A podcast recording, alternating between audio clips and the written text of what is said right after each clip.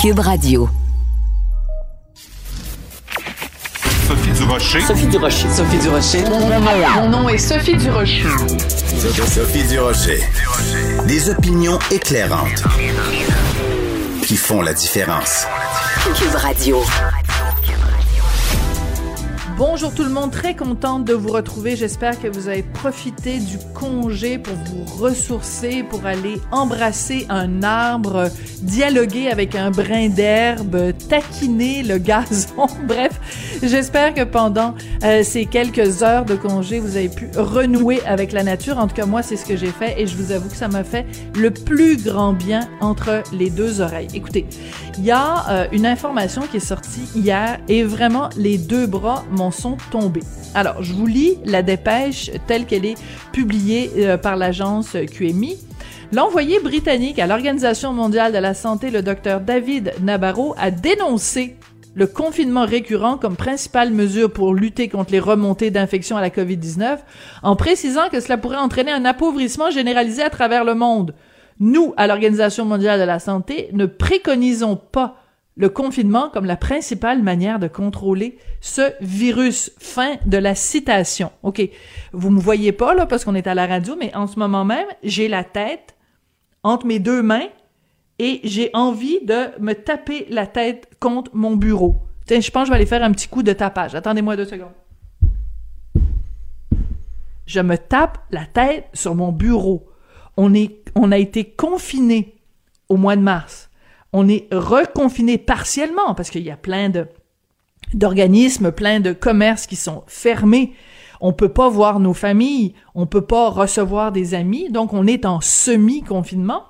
Puis là, il y a les grands bons de l'Organisation mondiale de la santé qui nous disent oh ben finalement le confinement, c'est pas une si bonne idée que ça. Alors, premièrement, pourquoi on confine d'abord si même l'Organisation mondiale de la santé nous dit que ça doit pas être la mesure principale? J'aimerais ça entendre Dr Arruda et François Legault là-dessus. Et deuxièmement, les amis, les complotistes, les anti-masques, les conspirationnistes, les gens qui arrêtent pas à pleine page, à plein à pleine vidéo sur YouTube, à plein commentaire sur Facebook de dire le confinement, c'est une punition qui est pire que le mal. C'est un mal qui est pire que la maladie, que le virus lui-même. Ben, l'Organisation mondiale de la santé est en train de leur donner raison. Donc, à quel sein devons-nous nous vouer maintenant? Si même l'Organisation mondiale de la santé dit nous ne préconisons pas le confinement comme principale manière de contrôler le virus et ils vont même jusqu'à dire que ça va entraîner un appauvrissement généralisé à travers le monde. Ben, ça fait des mois qu'il y a plein d'économistes qui disent que, par exemple, dans les pays émergents, dans les pays en voie de développement, ça va créer des, des millions, des milliards de gens qui vont être vivre qui vivaient déjà sous le seuil de la pauvreté, mais qui là vont vivre dans l'extrême pauvreté. Ne pensons qu'à des pays qui ne vivaient que par le tourisme. À partir du moment où on ne se déplace plus, ces pays-là vont mourir de leur belle mort. Dans plein de pays qui bénéficiaient de l'aide des pays plus riches, les pays plus riches s'appauvrissent, n'ont plus les moyens financiers d'aider les pays les plus pauvres. Euh, je veux dire, ça va être généralisé, l'appauvrissement, et là, l'OMS nous dit, ben le confinement finalement, ben là, euh, c'est peut-être pas la meilleure des solutions. Vraiment, honnêtement, là, attendez, je pense, je vais me redonner encore un petit coup sur mon bureau. Non, vous avez compris le principe là. Quand j'ai vu cette nouvelle-là, je me suis dit vraiment là, on ne sait plus à quel sein se vouer, on ne sait plus qui croire, qui dit, qui détient la vérité, qui a la solution à cette pandémie. Quand j'ai vu ça, j'ai poussé un grand. Ben voyons donc. Sophie Durocher. Une femme distinguée qui distingue le vrai du faux. Vous écoutez Sophie Durocher. Avant, je l'avais en garde partagée le vendredi. Maintenant, ben, je vais l'avoir juste à moi tous les mardis. Je vous annonce que tous les mardis, Christian Rioux va être chroniqueur euh, à l'émission. Christian Rioux, qui est correspondant à Paris pour le quotidien Le Devoir et collaborateur à Cube Radio. Bonjour, Christian. Euh, bonjour Sophie, je vous entends, mais j'entends un mince filet de voix. Je ne sais pas si c'est ah, le cas pour vous. Ah, moi je vous entends euh, très bien. Est-ce que là vous m'entendez un petit peu mieux ou pas du tout? Je vous entends quand même. vous m'entendez quand même. Bon, ben écoutez, ça doit être, euh, ça doit être les, les, les, espions français de Emmanuel Macron peut-être qui nous qui nous ont mis sous écoute. On va essayer de s'imaginer un scénario d'agent secret. Je pas si bien dire. Je suis à je suis à, à 300 mètres de la piscine, de ce qu'on appelle la piscine, ce sont les services secrets français. ah bon, ben alors ça doit, c'est peut-être ça qui cause de l'interférence sur la ligne. Alors Christian. Euh, il faut absolument parler d'un projet de loi en France qui nous paraît peut-être un peu désuet ici au Québec. C'est pour supprimer progressivement les animaux de cirque. Donc, nous, on est habitués avec le cirque du soleil, donc euh, le cirque réinventé où il n'y a pas d'animaux. En France, il y a encore des animaux de cirque. Oui, oui, absolument. Écoutez, c'est la, c'est la ministre de, de, de qu'on appelle de la transition euh, écologique. Là, elle s'appelle Barbara euh, Pompili, qui a annoncé, euh, je la cite, là, la fin progressive de la faune sauvage dans les cirques itinérants. Euh. Effectivement, au Québec, on est habitué au cirque, au cirque du Soleil. En fait, au Québec, il n'y avait pas avant le Cirque du Soleil véritablement de tradition de cirque. Hein. C'est un peu le Cirque du Soleil qui a créé la tradition euh, chez nous. Mais euh, en France, depuis, euh, depuis certainement quelques siècles, il y a, des, il y a une tradition d'abord de, de, de montreurs d'ours, de, de, de, dompteurs de, de, de, tout ce que vous pouvez imaginer, et évidemment de cirque, de cirque itinérant. Et il y a encore beaucoup, beaucoup en France de cirques itinérants et dont des, des tout petits cirques Hein. Il y en a des plus gros, Grus, Pinder, Medrano, mais il y a des tout petits cirques. C'est des familles, souvent, vous savez, avec quelques animaux, une tente. Euh, ils arrivent quelque part, ils montent leur tente, et puis euh, ils vendent leurs billets autour, et puis voilà, ils font, ils font venir les gens, ils font venir, euh, évidemment, essentiellement les enfants. Et donc, cette annonce de la ministre de l'écologie, quelque part, a provoqué en France d'énormes, d'énormes protestations.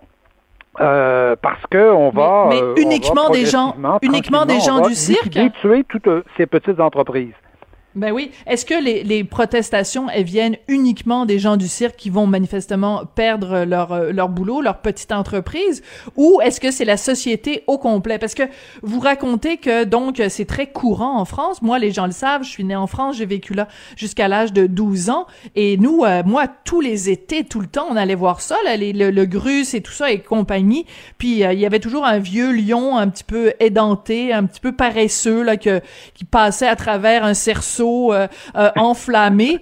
C'était plus ou moins réussi, mais donc, euh, ça fait partie de la culture française autant que la baguette et le camembert, quasiment. Ah, mais absolument, ça fait vraiment partie de la, culture française. À Noël, euh, vous savez, autour de, autour de la porte de Vincennes, euh, les cirques s'installent là en général. Avant ça, ils s'installaient Place de la Nation, un peu plus près du, centre-ville. Et là, les gens vont pendant un mois, un mois et demi, avec leurs enfants, entre Noël et jour de l'an, un peu avant, vont avec leurs enfants voir, voir les cirques et évidemment voir, voir les animaux et euh, je vous dirais que ces, protestations sont assez euh, soulèvent une certaine quand même une certaine sympathie dans la, dans la population, du moins dans les dans les familles, les gens qui ont des euh, qui ont des enfants, parce que les les professionnels, les forains comme on, les appelle ici, rappellent que leurs animaux, ils les traitent bien.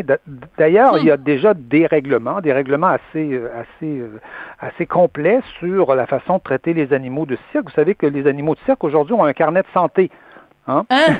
OK, donc comme... si vous en euh, avez un, vous, si vos enfants en ont un, mais les animaux de cirque en France, chaque animal de cirque a un carnet de santé qui peut être vérifié par un, par un inspecteur. Oui, c'est ça, parce qu'il faut se défaire de l'espèce de cliché là, de, de, de l'animal de cirque euh, qui se fait fouetter, puis qui est euh, dans une cage, puis mal nourri et tout.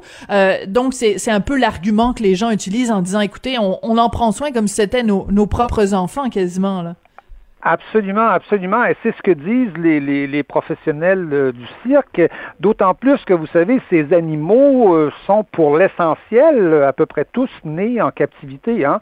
Euh, il y a même des espèces parmi ces animaux-là qui n'existent plus dans la nature. On pense aux tigres blancs, par exemple. Ah oui? Les tigres blancs n'existent qu'en captivité. On peut les voir dans un cirque ou on peut les voir dans, dans un zoo, mais dans la nature, ils sont, ils sont disparus. De... La preuve qu'ils ont probablement été plus maltraités dans la nature que que, finalement euh, que finalement dans leur cage ou dans ou dans leur cirque. Et oui, parce qu'il y, y, a quelques prédateurs, il y a quelques prédateurs quelque part domestiques là qui sont euh, qui sont euh, habitués à l'homme.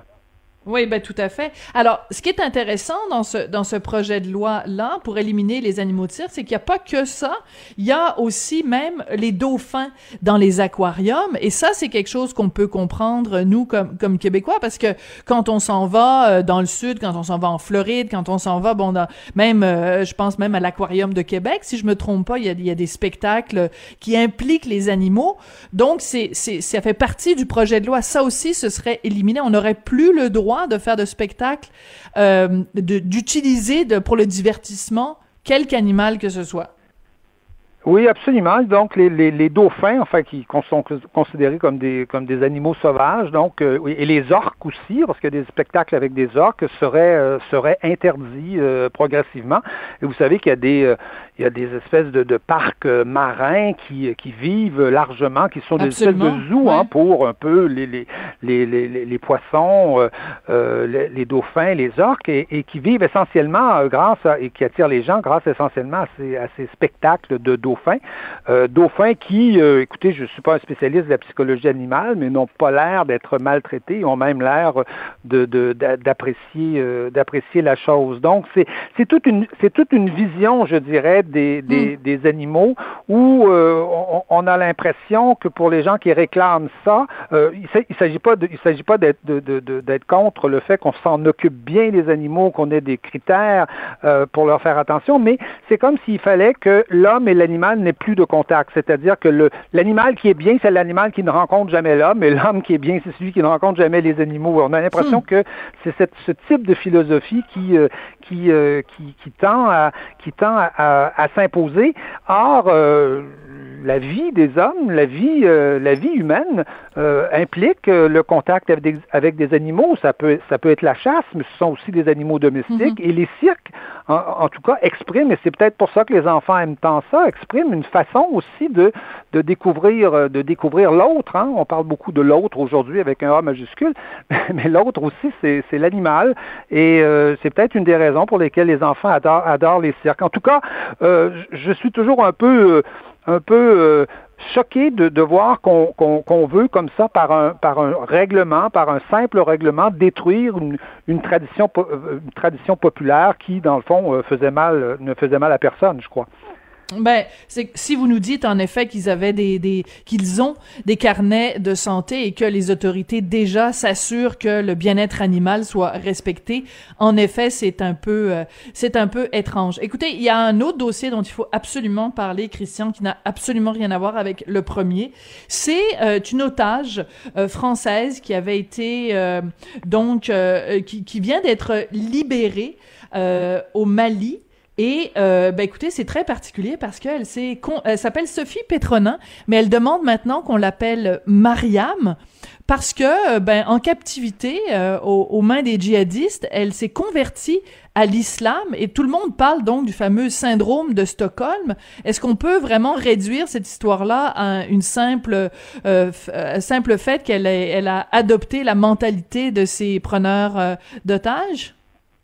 En tout, cas, c'est une, c'est une histoire très très étrange. Hein. Vous savez, en France, on a, on a l'habitude quelque part de, de malheureusement hein, des, des, des, otages et des libérations d'otages. Mm. Il y en a eu beaucoup auparavant. On pense à, à Ingrid Betancourt, par exemple, hein, six ans et demi de détention. On parle à Jean-Paul.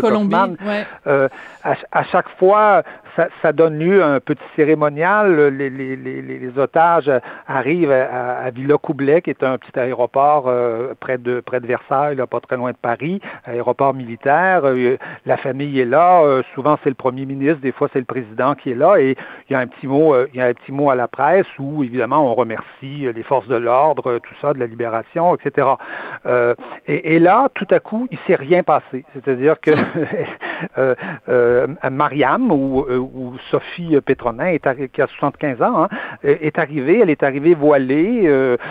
son fils nous a appris qu'elle s'était convertie à l'islam. Mais il a n'y a pas eu l'ombre d'une déclaration. Même le président avait l'air euh, tout à hmm. fait, euh, tout à fait embarrassé. Et en entrevue, euh, euh Madame Pétronin avait, avait refusé de parler de ses geôliers. Hein. Elle parlait de, ou, de, ou même de djihadistes. Elle disait qu'elle a, qu'elle a perçu sa, sa, sa, sa détention comme une retraite spirituelle Et euh, c'est comme ça qu'elle dit. Elle dit ils ont pris soin de moi.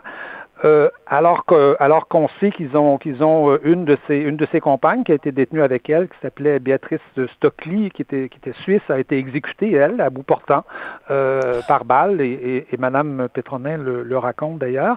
Donc on, on, est on est un peu interdit hein, devant euh, devant cette, cette façon de réagir. Et Mme Pétronin veut retourner absolument euh, là-bas.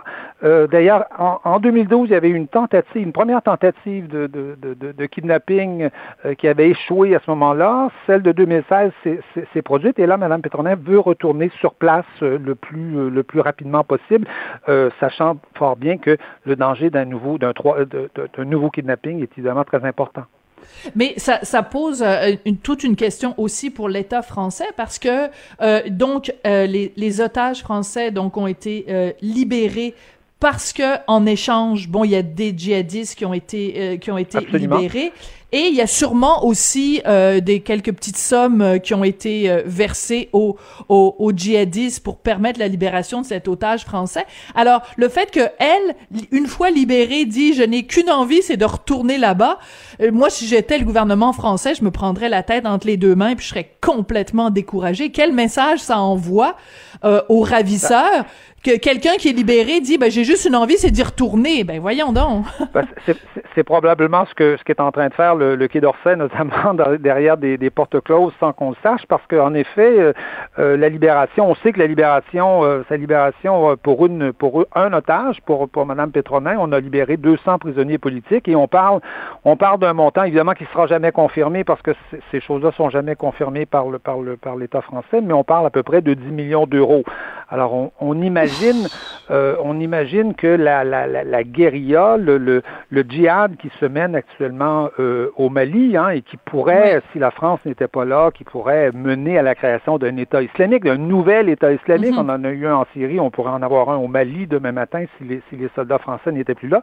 Donc, on imagine que ces soldats français vont affronter 200, 200 djihadistes de plus et des djihadistes extrêmement, extrêmement bien armés. Donc, effectivement, ça pose en France toute la question euh, de, de, de, cette libération des otages. Il y a des pays qui sont beaucoup plus fermes sur la question des, des, des rançons et des, euh, et des, et des otages. Les États-Unis et, les, et le Royaume-Uni, théoriquement, ne, ne versent mhm. pas d'argent et, et, ne, et, ne, et ne négocient, ne négocient pas. pas ce qu'ils disent. Ça ne veut pas dire qu'ils l'ont jamais fait, mais on sait que dans beaucoup de cas, ils ne, ils ne le font pas. Est-ce que la France devrait adopter ce, ce type d'attitude? En Europe, on est plus, euh, je dirais, plus enclin à tout faire pour libérer euh, euh, les citoyens, mais ça pose en tout cas toute la question, je dirais, de, aussi de la solitude dans laquelle la France se retrouve dans cette région du monde, parce que mm. euh, la plupart des, des, grands pays qui ont des armées, qui ont, des militaires, ne s'intéressent pas à cette région du monde. Or, c'est un immense territoire, c'est un vaste territoire qui va de la Libye euh, au Mali, où il se passe à peu près n'importe quoi, et on pourrait demain matin voir des États islamiques se, recréer euh, dans ces endroits-là. Et voilà, et c'est d'autant plus important justement euh, qu'il y ait une présence, qu'il y ait une présence française. Et j'ai une pensée évidemment pour, tu sais, les militaires français là qui sont là-bas et qui combattent les djihadistes, puis qui voient la fille à peine libérée qui dit ah oh, ben ils ont été super gentils avec moi. Elle les appelle même mes enfants puis elle a juste une envie, c'est d'y retourner. C'est vraiment une histoire rocambolesque, très bien racontée. Merci beaucoup, Christian Rioux. Puis on va se retrouver euh, mardi prochain. Christian Rioux, donc, qui est correspondant à Paris pour le quotidien Le Devoir et un très heureux collaborateur à Cube Radio. On adore l'avoir avec nous. Merci, Christian.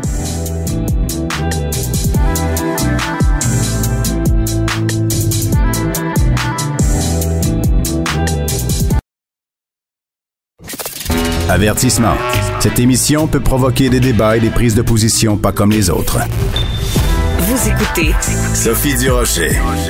C'est une histoire, écoutez, d'une tristesse infinie. Moi, ça me bouleverse cette histoire et je sais que ça vous bouleverse aussi parce que sur le site du Journal de Montréal, Journal de Québec, c'est une, histoire qui est parmi celles les plus lues. C'est l'histoire d'un couple qui a perdu son enfant, qui a perdu son bébé parce qu'il a euh, été tué par erreur à l'hôpital par l'obstétricienne. Le couple, euh, donc, euh, de parents éplorés, poursuit le médecin. On va en parler avec leur avocat, Maître Jimmy Lambert. Bonjour, Maître Lambert. Bonjour, Mme Durocher. Écoutez, cette histoire euh, de Sabrina Robert et de Christian Nankivel vraiment nous bouleverse ce matin. Racontez-nous ce qui leur est arrivé, Maître Lambert. C'est vraiment une histoire d'une infinie tristesse. Actuellement, euh, Madame mes clients essayaient d'avoir un enfant depuis plus que deux ans, mais sans succès. Puis, heureuse nouvelle, en juillet 2019, finalement, suite à un test de grossesse, ma cliente, euh, Madame Robert, apprend qu'elle est finalement tombée enceinte. Elle est suivie par son médecin traitant.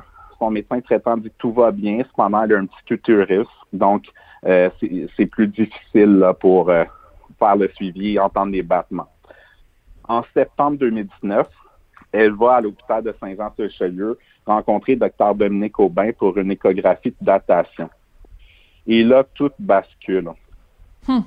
Premièrement, euh, Dr Aubin fait une échographie euh, seulement avec une machine sur le ventre, là. Pas une échographie endovaginale. Et là, l'échographie, on n'entend pas le cœur du bébé. Cependant, il faut savoir que ma cliente, à ce stade-ci, elle pensait être enceinte de 11 euh, à 12 semaines. Le bébé est encore très bas dans l'utérus à ce stade et, c'est difficile à entendre. D'autant plus que ma cliente avait un petit utérus. Donc, le médecin aurait dû prendre des précautions supplémentaires. Mm-hmm suite au fait que euh, Dr Aubin n'entend pas le cœur du bébé, elle fait un test de sang et les hormones de ma cliente sont à 86 000. Donc, ça vient encore une fois confirmer que ma cliente est enceinte. Il euh, faut savoir que les hormones, ils se multiplient par deux à chaque jour au début de la grossesse. C'est ça qui fait en sorte que souvent les femmes enceintes ont euh, des vomissements ou des nausées au début de la grossesse. oui, on sait ce que c'est. Donc, le, test de sang, le test de sang tend à montrer que non seulement est enceinte, mais que l'enfant est vivant, sinon son corps aurait réagi différemment. Donc, que fait à ce moment-là le docteur Aubin? Ben là, le docteur Aubin dit à ma cliente, le bébé, le fœtus est décédé à six semaines. Et ma cliente dit, ben non, voyons donc, ça se peut pas, faites d'autres tests, pouvez-vous faire une échographie endovaginale pour confirmer? Ma cliente est totalement dépourvue à ce stade-là. Et là, docteur Aubin répond sèchement non.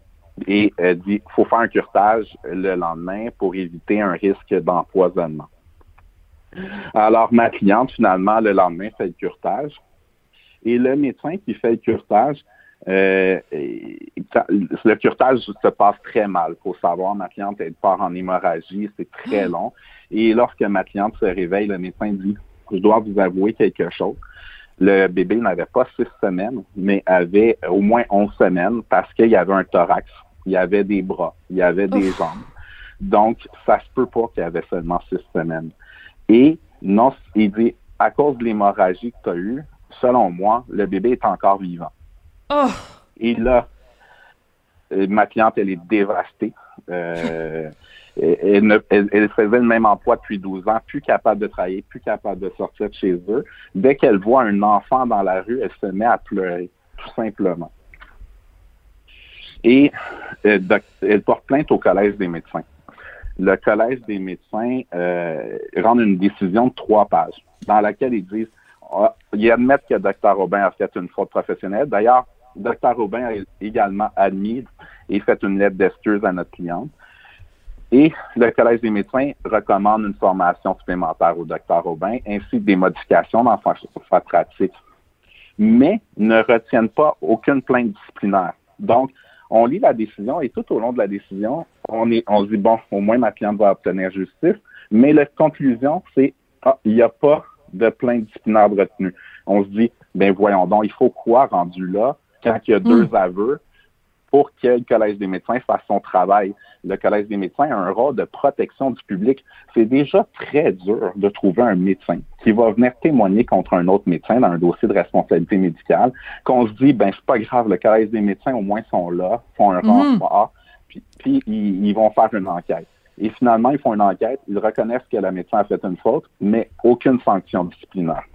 Alors vous, vous avez décidé, en fait, votre cliente et son conjoint poursuivre pour 142 000 dollars la docteure Dominique euh, Aubin. Euh, qu'est-ce que votre cliente et euh, son conjoint, qu'est-ce qu'ils veulent comme comme justice? Qu'est-ce qu'ils veulent? Parce que qu'est-ce qu'ils veulent réellement comme justice là? Ils veulent sauver des vies.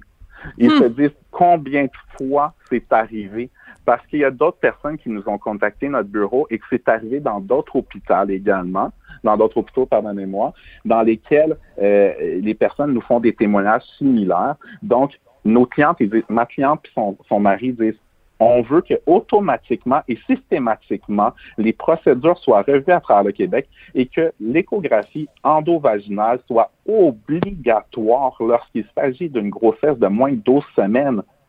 Parce que ma cliente, là, si ça avait été ça la norme, aujourd'hui, au lieu d'être une poursuite de 142 000, elle aurait un bébé dans ses bras Hmm. qu'elle attendait depuis plus que deux ans. C'est une histoire vraiment crève-cœur, euh, maître Lambert, et il faut bien comprendre que c'est assez clairement établi que si en effet euh, la docteure Aubin avait procédé à une échographie euh, endovaginale, on aurait pu voir en effet que le bébé euh, était euh, était était vivant, qu'il était viable. On aurait peut-être même pu entendre euh, battre son cœur, euh, voir tout ça. Donc, ce qui est ce qui est très frustrant dans tout ça, c'est que euh, les euh, on sent que vos clients euh, ont été euh, décontenancés parce que bon, je veux dire, on nous annonce que notre enfant euh, est, est, est mort et qu'il faut procéder à un curtage d'urgence. Ce qui, ce qui est terrible, c'est la fin de non-recevoir de la docteure parce que votre cliente a bel et bien demandé est-ce qu'il y a un autre test qui peut être fait? Et on lui a répondu non, ce qui est une fausseté. Il y a d'autres tests qui peuvent être faits. Effectivement. Et selon les normes des règles de l'art, elle se devait, en tant que médecin, utiliser toutes les ressources à Mm. sa disposition pour confirmer son diagnostic médical, ce qu'elle a fait défaut de faire et ce qui a mené à une tragédie. Oui, une tragédie. Alors parlez-nous un peu, euh, euh, euh, maître Lambert, parlez-nous un peu justement de euh, cette euh, future maman qui qui qui euh, donc s'est fait annoncer la pire des horreurs. En fait, c'est deux cauchemars. Un premier cauchemar, on vous annonce que votre enfant est mort. Le deuxième cauchemar, c'est qu'on vous annonce que c'est en faisant le curtage finalement qu'on a qu'on a tué votre enfant. Les, les séquelles qu'elle et son conjoint ont au jour d'aujourd'hui, maître Lambert? Les, les séquelles psychologiques sont toujours importantes. Ils ont été obligés de déménager. C'était un enfant désiré, voulu, attendu. Mm. Et lorsqu'on veut un enfant, lorsqu'un couple prend une décision de dire on veut un enfant, là, on ne le veut pas dans neuf mois. Déjà là, on le veut demain matin. Puis eux, ça faisait deux ans et demi qu'ils essayaient de le concevoir. Puis la chambre était prête, les jouets étaient achetés, il était désiré, il allait être rempli d'amour. Et là, on apprend que suite à la négligence d'un médecin, tous leurs rêves euh, et- et- se sont effondrés. Ma cliente, comme je disais, plus capable de travailler, plus capable de se laver, plus capable de sortir chez eux, plus capable de Mm. croiser un enfant dans la rue, euh, en dépression. Tout de suite, l'hôpital ont mis un service de psychologue à sa disposition. Euh, ma cliente a clairement subi un choc post-traumatique et son conjoint a dû continuer. Il a, il a arrêté de travailler brièvement, mais il a dû retourner pour subvenir Mm. aux besoins de la famille. Euh, ça a été euh, très difficile, et même au niveau euh, au niveau euh, sexuel là actuellement, au niveau de l'intimité, de Mm. juste ravoir une intimité entre conjoints Mm. a été des plus difficiles. On peut l'imaginer en effet, puis euh, j'aimerais que vous disiez euh, à, à, à ce couple de parents euh, éplorés à quel point leur histoire euh, vraiment bouleverse tout le monde au Québec. C'est vraiment d'une tristesse euh, euh, innommable. Vous nous avez dit que la docteure Aubin a écrit une lettre d'excuse à Madame Robert. Elle avoue son erreur. Elle dit elle-même qu'elle n'oubliera jamais cet événement. Parlez-nous de la réaction quand Madame Robert et son conjoint ont reçu la lettre de la docteure Aubin.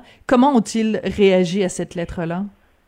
La lettre, elle est parvenue joindre à la décision du Collège des médecins. Alors, c'était pas sympathique du tout. La lettre n'est pas euh, très détaillée. Honnêtement, euh, c'est plutôt simpliste et, et, et je me serais attendu à beaucoup plus. Euh, j'ai l'impression que j'ai quasiment l'impression que c'est une demande du Collège des médecins. Vous sentez pas beaucoup de spontanéité ou de sincérité euh, de la part de la Euh, docteure Aubin dans sa lettre?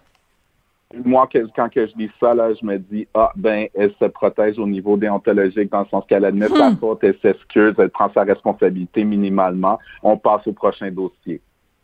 C'est comme ça que j'ai eu le sentiment lorsque j'ai pris connaissance de la lettre net, fret sec, alors que c'est une histoire vraiment juste euh, quand on l'entend raconter euh, noir sur blanc, puis c'est même pas nous qui l'avons vécu, ça nous donne des frissons dans le dos. Donc cette attitude peut-être plus plus froide ou plus rigide de la part d'un médecin, c'est vraiment euh, c'est vraiment surprenant.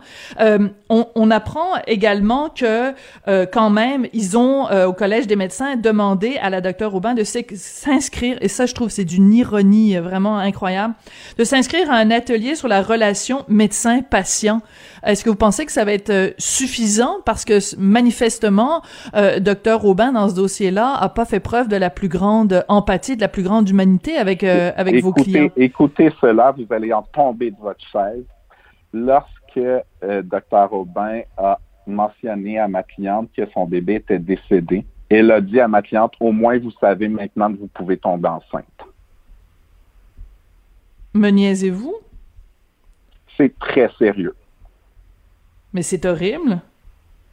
Sachant en plus, c'est sachant d'autant plus, comme vous nous l'avez très bien raconté, maître Lambert, le, le, on sait ce que c'est un couple qui a de la difficulté à, à concevoir.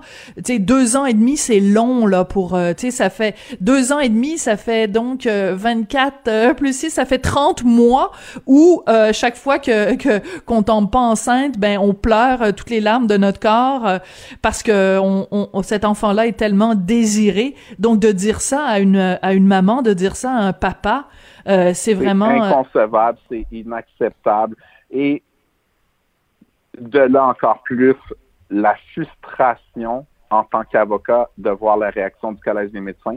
Je ne peux même pas m'imaginer ce que doivent ressentir les parents.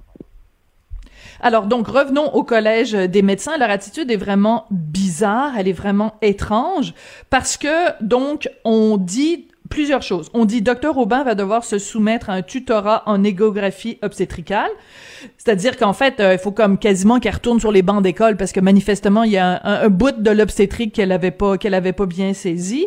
On lui demande de s'inscrire à un atelier sur la relation médecin-patient. On lui demande d'écrire une lettre d'excuse dans laquelle elle reconnaît ses torts.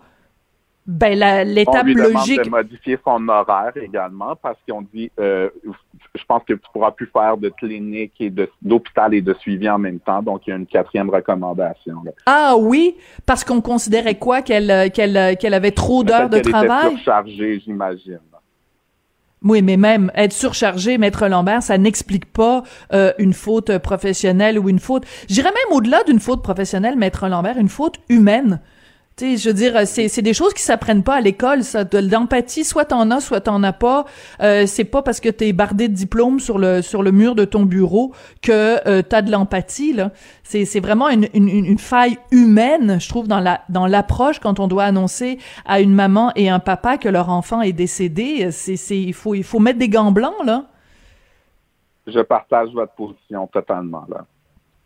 Alors, comment expliquez-vous que le Collège des médecins ne se rende pas jusqu'à l'étape de euh, déposer une plainte contre Dr Aubin? Je me l'explique pas. D'ailleurs, j'ai fait une recherche jurisprudentielle. Je leur ah. ai sorti des cas similaires en leur disant, dans des cas similaires, voici quatre jugements. Vous avez retenu des plaintes disciplinaires. Pourquoi vous n'avez hmm. pas retenu de plainte disciplinaire? J'ai fait une demande de révision.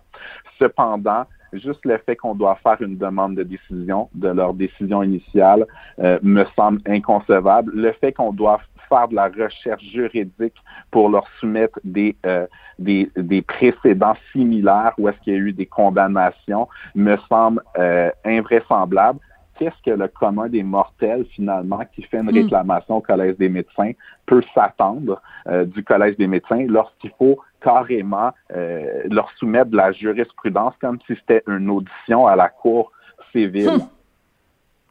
Si le Collège des médecins avait euh, accepté qu'une plainte disciplinaire soit retenue contre la docteure Aubin, est-ce que vos clients euh, auraient fait quand même cette, cette poursuite? Je peux pas le dire à leur place, je peux pas savoir à leur place, mais je comprends totalement leur frustration puisqu'ils euh, ont eu une réaction euh, dès qu'ils ont reçu la décision du Collège des médecins en, disant ça n'a aucun bon sens. Hmm. je voudrais quand même rappeler à travers toute cette histoire-là que euh, Madame Robert, Sabrina Robert, toute jeune, hein, 27 ans, que quand elle était dans le bureau du médecin, elle a quand même dit, écoutez, elle a écouté son cœur, son corps lui parlait. J'ai, elle a dit j'ai mal au sein, j'ai des maux de cœur, euh, j'ai eu aucun saignement parce qu'habituellement quand euh, quand c'est une fausse couche ou que l'enfant est décédé, il peut y avoir des, des, des symptômes. Là, il y avait rien. Et, et je trouve que c'est c'est la partie de cette histoire-là, peut-être moi comme comme maman qui me touche le plus, c'est que quand on est maman, on, comment vous dire, maître Lambert, on le sent dans notre corps. Il y a comme une vérité, notre corps nous dit que, que notre enfant est, vivant. Et, euh, et je trouve ça d'une tristesse là, de que cette maman-là se soit fait dire par le médecin, euh, il y a rien à faire, votre enfant est mort, va falloir euh, le l'aspirer parce qu'un curtage c'est ça, et que ce soit en justement en, en faisant le curtage que l'enfant est décédé. Je suis sans mots, maître Lambert. Je voudrais vraiment encore une fois réitérer, je voudrais que vous disiez à madame Sabrina Robert et à son conjoint Christian Nankivel à quel point euh, euh, cette histoire euh, nous bouleverse tous au Québec et j'espère qu'ils vont trouver la paix, qu'ils vont trouver une, résolution à travers tout ça parce que c'est vraiment trop dur à entendre comme histoire, vraiment.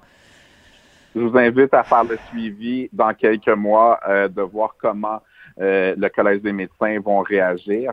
Est-ce qu'ils vont changer leur directive et donner des nouvelles directives à travers tout le Québec? Et également, est-ce que les avocats McCarthy Tétro, qui, représente euh, le fonds d'indemnisation des médecins, est-ce que McCarthy Tétro euh, va faciliter la justice à ma cliente ou est-ce qu'ils vont vouloir aller en procès? Donc, je vous invite à faire le suivi. C'est une excellente question que vous soulevez. C'est-à-dire que vous, vous poursuivez mais est-ce que, en effet, euh, le McCarthy Tetro, donc grand bureau d'avocats, va avoir euh, l'empathie de dire, écoutez, euh, on, on, règle, ou est-ce que, en effet, ils vont pousser le dieu jusqu'à amener à procès, ce qui va demander évidemment euh, à Madame Robert et son conjoint d'aller témoigner et de revivre ces moments douloureux. Je vous assure, et j'en prends l'assurance euh, aujourd'hui, Maître Lambert, qu'on va faire un suivi de, de ce dossier-là parce que c'est vraiment, c'est vraiment une tragédie qui aurait jamais dû, euh, qui aurait jamais dû avoir eu lieu. Merci beaucoup, euh, Maître Lambert. donc, euh, Maître, Maître Jimmy Lambert, qui est donc avocat de ce couple de la Montérégie qui poursuit l'obstétricienne, qui leur a dit à tort, écoutez, c'est une histoire vraiment invraisemblable, leur a dit à tort que le bébé était mort, et finalement, c'est quand la maman a eu un curtage que euh, le fœtus est décédé. Écoutez, quand j'ai lu cette histoire-là dans euh, le journal sur la plume de, de ma collègue Dominique Scali ce matin, ça m'a fait penser à une chanson extrêmement émouvante de Céline Dion sur son album Sans attendre. Euh, c'est la chanson Léa, les petits pieds de Léa, euh, qui ne qui ne grandiront pas. Et c'est une histoire, une chanson dont les paroles ont été écrites par euh, une collaboratrice de, de, Céline Dion. En fait, elle avait collaboré à différents documentaires sur euh, Céline Dion et elle avait perdu son enfant, son enfant, euh, elle portait un enfant qui est décédé. Et euh, donc sur le deuil périnatal, c'est une chanson absolument euh, poignante et bouleversante. J'ai tout de suite pensé à cette chanson-là. On va se quitter avec quelques petites notes de cette chanson. J'aurais tout donné pour que tu grandisses dans mes bras. Le mauvais sort avait pointé le malheur c'était donc ça. Pourquoi les petits pieds de Léa ne font jamais leur tout premier pas? Pourquoi ces petits pieds ne grandiront Sophie Durocher. Entendez les dessous de sa dernière chronique. Cube Radio. On est tous à des degrés différents. Euh, affecté euh, mentalement, émotivement, affectivement depuis le début de la pandémie. C'est clair qu'il y a beaucoup plus de, de souffrance, beaucoup plus de détresse, d'anxiété, de dépression. Mais la question qu'on se pose, c'est est-ce que le système de santé euh, au Québec, de santé mentale, est capable de faire face à cette vague-là? Est-ce qu'on n'a pas trop tendance à dire, euh, bon, ben, on va, tu sais, une petite pilule, une petite granule, euh, régler le problème avec des médicaments? Ce sont toutes ces questions-là qu'on va discuter avec Anne-Marie Boucher. Elle est responsable des communications du regroupement des ressources alternatives en santé mentale du Québec. Madame Boucher, bonjour. Bonjour, Madame Durocher. Euh, écoutez, on est tous à des degrés divers, bien sûr, euh, affectés profondément par cette pandémie. Par contre, les gens qui déjà à la base souffraient de maladies mentales ou de problèmes mentaux, de problèmes de santé mentale avant la pandémie, bon, évidemment, ça, ça a aggravé leur cas. Vous, la réponse que vous donnez à la question, est-ce que le système de santé québécois est capable de faire face à ça? C'est quoi la réponse? C'est oui ou c'est non? Euh, je dirais partiellement. C'est pas de pas pouvoir répondre par oui ou par non parce que, ben, d'une part, euh, il y a, un grand lot de, nouvelles demandes d'aide qui arrivent parce qu'il y a des gens qui avaient jamais expérimenté un problème de santé mhm. mentale avant, qui avaient jamais vécu avec ça, qui soudainement euh, leur, niveau d'anxiété monter, euh, voient des, des, sentiments, des symptômes dépressifs apparaître. Donc, c'est sûr que cette nouvelle demande-là qui arrive, elle s'accompagne pas de nouveaux services ou de d'accroissement des ressources dans le réseau de la santé publique. Donc, c'est sûr qu'en ce moment, ce qu'on voit, c'est qu'il y a un décalage entre euh, l'offre, si on veut, et euh, la demande euh, de soins. Ce qu'on voit aussi, c'est que les communautés perdent partiellement leur capacité à répondre aux besoins de ces personnes-là parce qu'on est un peu plus isolé que d'habitude. Mm-hmm. les liens d'entraide, les liens naturels sont, sont, moins là à cause de la distanciation sociale, à cause qu'il faut rester à la maison. Puis ça, ben, ça, ça enlève aussi des, des, des capacités d'aider les personnes présentement. C'est-à-dire qu'en fait, normalement, si euh, pour une raison X ou Y, euh, je perds mon emploi, euh, je perds quelqu'un que j'aime, je traverse un mauvais moment, normalement, je peux me tourner vers ma famille, mes amis, mes collègues. Mais là, on est tous pognés sur notre petite île, tous isolés les uns des autres. Donc, ce, ce, ce, ce, tissu social qui normalement nous viendrait en aide, il est pas là. vous avez ben écrit... Oui, allez-y. Ben c'est ça. En fait, il est partiellement absent. Au sens où oui, c'est sûr que euh, le tissu social, dans le qui, est souvent invisible, on se rend pas compte le fait de pouvoir aller dormir sur le divan d'un ami, le fait de pouvoir demander hmm. du gardiennage à nos parents. Hmm. C'est toutes ces petites choses-là, en fait, euh, qui, est la solidarité de base là, qui est présente dans nos communautés, qui, qui, qui est momentanément absente. Donc oui, ça, je pense que les gens le ressentent. Ça. Oui, c'est-à-dire qu'en fait, euh, donc il y, a, jamais eu autant de cas de gens euh, euh, qui, qui, qui, éprouvaient de la dépression ou de l'anxiété, mais les moyens qu'on se donne comme société pour faire face à ça, ben on les a pas au même moment où on en aurait justement euh, tellement besoin. Vous avez écrit en fin de semaine une lettre très importante publiée dans la section opinion de la presse où vous dites il faut éviter la médicalisation de la crise de santé mentale. C'est quoi? C'est qu'en ce moment les on a trop tendance à dire bon, euh, vous êtes déprimé, vous êtes anxieux, euh, prenez deux trois activants puis on vous renvoie chez vous. C'est ça le problème? Mais en fait, c'est une tendance qui était déjà présente avant la crise de la pandémie. Donc vraiment, on voyait surtout pour des gens à faible revenu, des gens qui n'ont pas d'assurance pour avoir accès à de la psychothérapie, par exemple, dans le privé, ben le, le, recours le plus rapide euh, et celui qui était gratuit, c'était d'aller chez le médecin, se faire prescrire une médication pour contrôler les symptômes d'une situation de crise. Donc là, présentement, euh, dans l'absence d'investissement de, public majeur en psychothérapie, ça demeure euh, la réponse qui est, accessible le plus rapidement pour les gens, le fait d'avoir accès à la médication. Puis pourquoi est-ce qu'on parle de médicalisation, en fait? La mm-hmm. médicalisation, c'est quand on répond de façon médicale à une situation qui relève davantage euh, des, des, circonstances de la vie ou des, des, des circonstances sociales, politiques, dans ce cas-ci d'une crise sanitaire. Donc, nous, ça, nous effraie, dans le fond, qu'on passe par davantage de diagnostics, davantage de médications, alors que la demande qu'on entend de la part des gens, c'est qu'ils ont besoin de davantage de soutien dans leur vie, parfois davantage hmm. de revenus, euh, souvent davantage d'écoute pour pouvoir ventiler, pour pouvoir comprendre un peu ce qui se passe présentement, puis faire redescendre un peu la pression intérieure avec, euh, avec tout le stress engendré par la pandémie. Mais vous venez de mettre le doigt aussi sur quelque chose de très important, c'est-à-dire que si on n'a pas des assurances privées qui nous permettent d'aller consulter un psychologue, le, système public, bonne chance pour avoir accès à un psy. Ça pas vraiment de sens que dans une société comme la nôtre, euh, les, les, les, services de psychologue ne soient pas euh, gratuits et disponibles partout, pour tout le monde. Tout à fait. C'est une, des grandes injustices, en fait, de, de, du réseau québécois de santé c'est le fait qu'on a vraiment une santé mentale à deux vitesses. Donc, pour les personnes plus pauvres, c'est la médication. Les personnes les plus riches vont avoir accès à, à la psychothérapie, euh, un psychologue, la psychanalyse, donc des, des, des, démarches plus en profondeur qui leur permettent d'aborder les traumas, d'aborder des violences vécues, des choses comme ça, donc qui permettent finalement de, de travailler sur les causes. Euh, mm-hmm. Et évidemment, il y a des organismes communautaires au Québec qui font un excellent travail, qui font du suivi dans la communauté, qui accompagnent les gens au quotidien. Donc, c'est sûr, ces, ces accompagnements-là existent. Par contre, euh, on, on, dit depuis des années, les organismes communautaires sont aussi sous-financés par rapport à la Absolument. demande qui existe.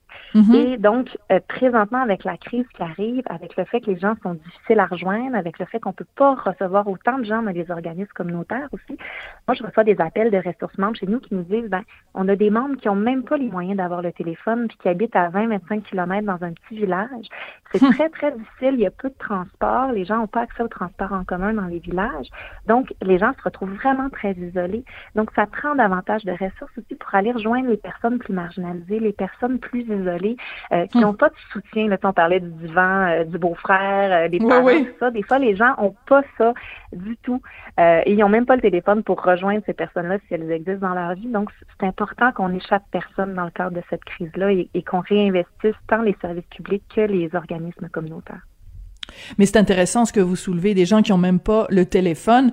Euh, moi, ça me fait un peu rigoler quand je vois le gouvernement qui dit euh, bon ben tu sais euh, euh, donner des, des des on fait du télétravail puis on je veux dire il y, a, il y a des endroits où on n'arrive même pas à avoir accès à internet. Là, vous nous parlez de gens qui ont même pas accès au téléphone. Donc a- on a l'impression qu'il y a comme deux Québec, tu sais, il y a un Québec branché, il y a un Québec euh, tu sais qui est en un clic et est à- peut avoir accès à plein de ressources, puis il y a un Québec démuni, un Québec débranché. Oui, tout à fait. Puis c'est pour ça que le thème de la fracture numérique, euh, il s'est imposé très rapidement euh, dans les ressources alternatives. On faisait des rencontres de, de, de partage de réalité avec nos groupes pendant pendant la première vague, et il y avait beaucoup de nos membres qui disaient euh, c'est bien beau là faire des activités de, de, de relaxation, des activités de, de groupes de parole en ligne sur Zoom, mais on, on échappe plein de gens. Euh, Il y a des ressources qui ont puisé dans leur budget pour acheter des, des tablettes pour pouvoir les prêter, acheter des connexions Internet pour permettre une participation qui serait sécuritaire pour des membres, mais ça demeure une charge très, très lourde pour des groupes euh, qui ont déjà euh, pas les moyens là, de payer leur table des fois Hmm. au-dessus de 15 dollars de l'heure. Euh, Hmm. Donc, c'est sûr que la, la fracture numérique, surtout dans des circonstances actuelles, il faut, il faut pouvoir l'aborder, cette question-là, et se rendre compte qu'on a des citoyens qui ont, qui ont pas accès à tout cet univers-là, même le paiement en ligne, les commandes en ligne, tout ça. Hmm. Ben, c'est c'est pas possible pour eux, puis ça crée un décalage entre les, les capacités d'agir, les capacités de prendre soin de sa santé mentale, de se mettre en lien avec les autres. Oui, c'est ça. Faut pas, faut pas penser que euh, tout le monde au Québec, euh, au bout d'un clic, peut se fa- faire livrer l'épicerie, faire un zoom Mhm. avec un groupe d'entraide et tout ça. Là, c'est, c'est totalement irréaliste de, de penser ça. Je reviens à votre Ouais, lettre. Tout à fait. Je reviens à votre lettre, Madame Boucher, très importante donc euh, que vous avez publiée en fin de semaine. Il y a quelque chose qui a attiré mon attention. Vous dites euh, il y a des pratiques asilaires d'un autre siècle, enfermement, infantilisation, contention chimique qui font un retour en force sous prétexte de sécurité sanitaire. Et votre source, pour affirmer ça, c'est quand même une grosse affirmation, vous dites, c'est selon Mhm. plusieurs témoignages qui ont été reçus, notamment par Action Autonomie et le RASMQ. Alors, euh, c'est quoi cette affaire-là? On est rendu euh, à, à faire de l'enfermement et de la contention chimique parce que on veut plus s'occuper des gens qui ont des problèmes de santé mentale?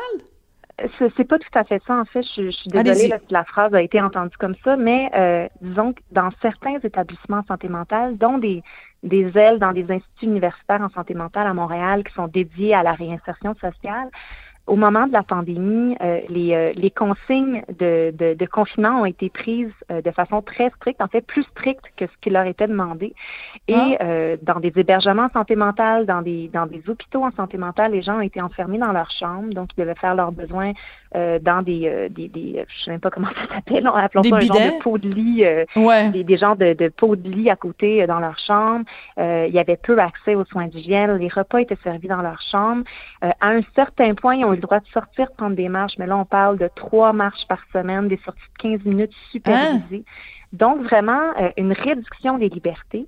Euh, dans certains cas, il y a des gens aussi qui nous ont confié que leur euh, médication avait été augmentée alors qu'eux n'en avaient pas fait la demande, mais euh, Oh, oh. les médecins, les psychiatres se disaient, bon, on va éviter que la personne se désorganise hein, comme elle est dans sa chambre, donc on va augmenter euh, des, des, des, des médications qui peuvent permettre de calmer un peu. Hmm. Donc, c'est- très préoccupant alors que d'un côté, on invitait la population à aller prendre des marches, pas prendre soin de leur santé mentale, en prendre l'air quand même. Les Oui. gens qui arrivaient déjà avec un problème de santé mentale, qui étaient hébergés ou hospitalisés, eux, ont vu une restriction de cette liberté-là de mouvement. Et euh, c'est sûr que, euh, on s'entend, tout le monde a, est un peu en mode adaptation, les gens essaient de faire au mieux possible, mais euh, il reste que, que pour nous, c'est quelque chose de préoccupant. Et il y a même quelqu'un qui nous a écrit il y a quelques semaines en disant, vous savez, le déconfinement, nous, à l'hôpital où je suis, euh, je, suis- je suis, on l'a pas connu. On est Hein? confinés depuis le mois de- d'avril, depuis le mois de mai, et on s'est fait annoncer qu'il y avait reconfinement et on n'avait même pas compris qu'on était déconfinés. Donc, Ah! euh, c'est des personnes qui sont un peu à à- sous, les, sous les radars. Hein, on les entend pas parler, ils sont En effet. présentement. Euh, et euh, trop souvent, puis ça on le voit en santé mentale, trop souvent, euh, c'est sous prétexte qu'on veut le bien des personnes, il y a des droits qui sont suspendus, des libertés, alors que ce serait pas nécessaire et c'est surtout pas très thérapeutique de retraumatiser des personnes qui sont dans une démarche pour aller mieux. Donc ça, c'est une préoccupation qu'on a. C'est pas, c'est pas généralisé dans, dans l'ensemble du réseau de la santé. Je comprends. C'est quelques établissements dont on a entendu parler, mais c'était assez pour qu'on on le souligne quand même de cette lettre-là parce qu'on pense que c'est c'est parfois facile de suspendre des libertés sous prétexte de sécurité. Donc, il faut, faut quand même faire attention de, de garder un équilibre entre liberté et sécurité. C'était quel hôpital? Euh, écoutez, je veux pas me tromper. J'ai pas les, les établissements sous les yeux. Je vais éviter d'envoyer le, le blâme à un établissement. D'accord. Euh, mais si vous voulez avoir davantage d'informations, je pense que ça vaut la peine d'interpeller le groupe de défense de droits montréalais Action Autonomie, qui eux ont reçu des témoignages euh, de, de plusieurs personnes en lien avec ça, puis qui pourraient informer davantage les médias par rapport à ce qui se passe. Ben oui, moi je pense qu'il faut en effet fouiller cette euh, ce dossier-là, euh, Madame Boucher, parce que euh, ce que vous nous décrivez, c'est des méthodes euh, d'un autre siècle, hein, sur, médicamenter plus les gens pour les garder tranquilles, les confiner à leur chambre, faire des besoins dans un dans un petit pot de nuit là, les repas dans la chambre. Tu sais, je comprends que on veut éviter évidemment que le, le virus se propage, mais euh, trois marches par semaine là, moi je je, Mm. je suis pas je suis pas hospitalisée dans un dans une aile psychiatrique, puis excusez-moi d'utiliser cette expression là, mais ça me rendrait folle de de de me de, de tu- vous me dites demain matin là, Sophie, tu peux juste sortir trois fois par semaine pour prendre une petite marche, euh, je vais tout péter là. Mhm. C'est on, on- on est d'accord. Puis c'est- évidemment c'est des cas de figure qui sont pas généralisés. Puis je, je veux je veux Mais même un cas, c'est un cas de trop, Madame. Boucher. Oui, oui, un cas, c'est un cas de trop. fait. En même temps, euh, je pense que pour les auditeurs, les auditrices qui écoutent, il faut savoir que euh, c'est des cas quand même qui sont euh, circon, qui sont qui sont circonstanciels, qui sont dans certains établissements, puis il faut pas euh, hésiter à demander de l'aide si on en a besoin, au sens où on n'est pas en train Ouais. de dire si vous demandez de l'aide, vous allez vous retrouver enfermé euh, sans pouvoir sortir, c'est pas ça. Mais il demeure que euh, dans le champ de la santé mentale, euh, il faut quand même euh, continuer à, à ramener ces situations-là et défendre les droits, ce qui est très bien fait par les groupes de défense de droits en santé mentale, de- de- d'interpeller le réseau, de s'assurer que ces gens-là euh, ne voient pas leurs droits et libertés suspendus. Euh, mais ça reste que c'est des situations qui ont, qui ont cours aujourd'hui en 2020. Ben, écoutez, euh, ben, c'est sûr qu'on a tous les images de One Flew Over a Cuckoo's Nest. Là, on n'a pas vraiment envie d'avoir euh, d'avoir ça. Donc, euh, moi, je Mhm. vais euh, je vais parler de cette situation-là à mes collègues euh, du Journal de Montréal. Je pense que ça vaut la peine de de, de fouiller ça et de voir si c'est encore le cas aujourd'hui avec ce deuxième. Bon, et c'est pas un confinement aussi important que que la première vague. Mais euh, quand même, vous avez tout à fait raison de dire euh, c'est pas une raison non plus pour suspendre les droits des gens qui sont euh, Mhm. hospitalisés dans les ailes psychiatriques ou dans les établissements psychiatriques. Oui, tout à fait. Si je peux me permettre, le, gouvernement est en train de préparer un prochain plan d'action en santé mentale Ça va être le troisième dont le Québec se dote depuis euh, l'adoption de la politique de santé mentale en 89.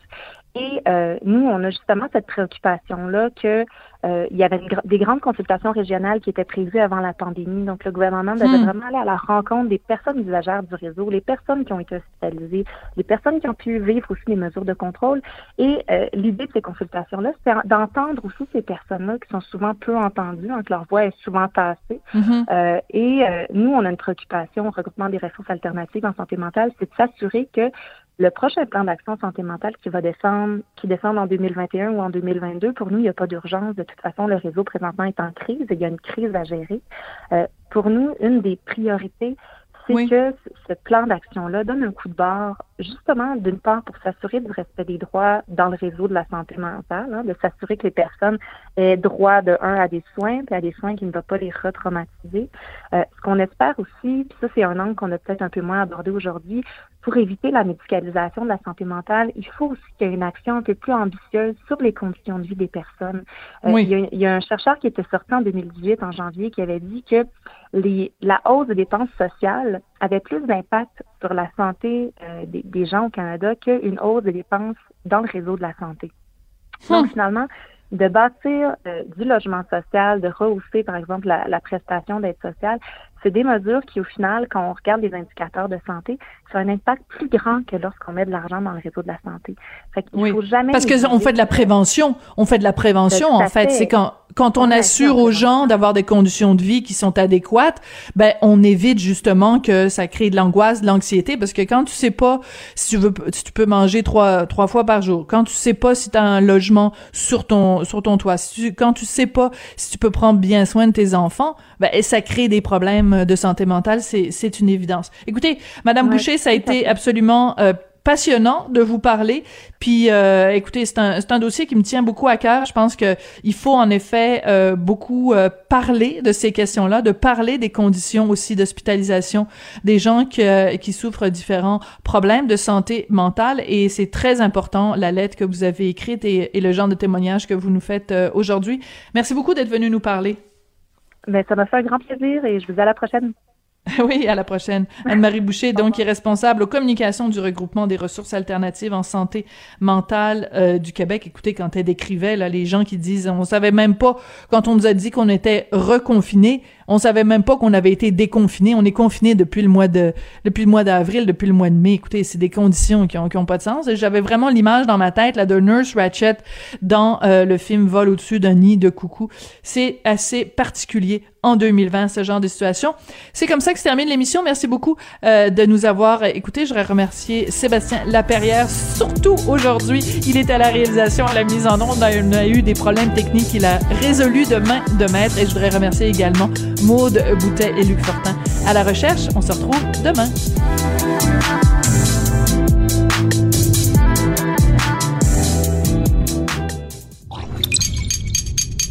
Cube Radio.